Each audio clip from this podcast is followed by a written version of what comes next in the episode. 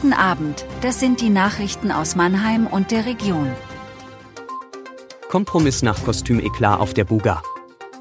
40 Erstklässler bleiben in Ludwigshafener Schule sitzen. Adler Mannheim verpflichten Nationalstürmer. Das AWO Ballett hat einen Kompromiss mit der Mannheimer Buga-Verwaltung geschlossen.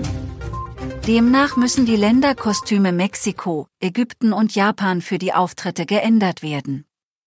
Die Mannheimer Seniorinnentanzgruppe hatte in den vergangenen Tagen für großes Medieninteresse gesorgt.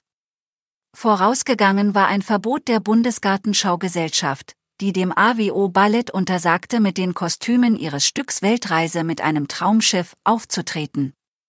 Der Grund lautete, die Kostüme könnten den Eindruck entstehen lassen, es würden kulturelle und religiöse Stereotype zur Unterhaltung ausgeschlachtet werden. Mit den veränderten Kostümen dürft die Gruppe nun also doch auf der Buga auftreten.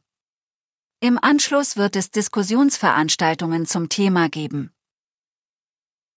Es gibt erste Reaktionen aus der Ludwigshafener Lokalpolitik auf die mediale Berichterstattung über die Gräfenauschule im Ludwigshafener Stadtteil Hemshof.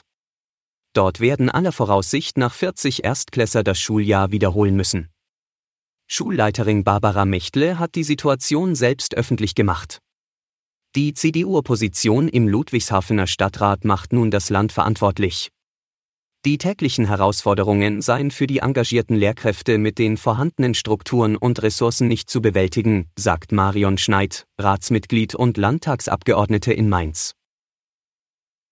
Der Freiburger Bericht über sexuellen Missbrauch durch Geistliche hat Abgründe des Machtsystems Kirche offengelegt und gnadenlos mit der Ära des damaligen Erzbischofs Robert Zollitsch abgerechnet.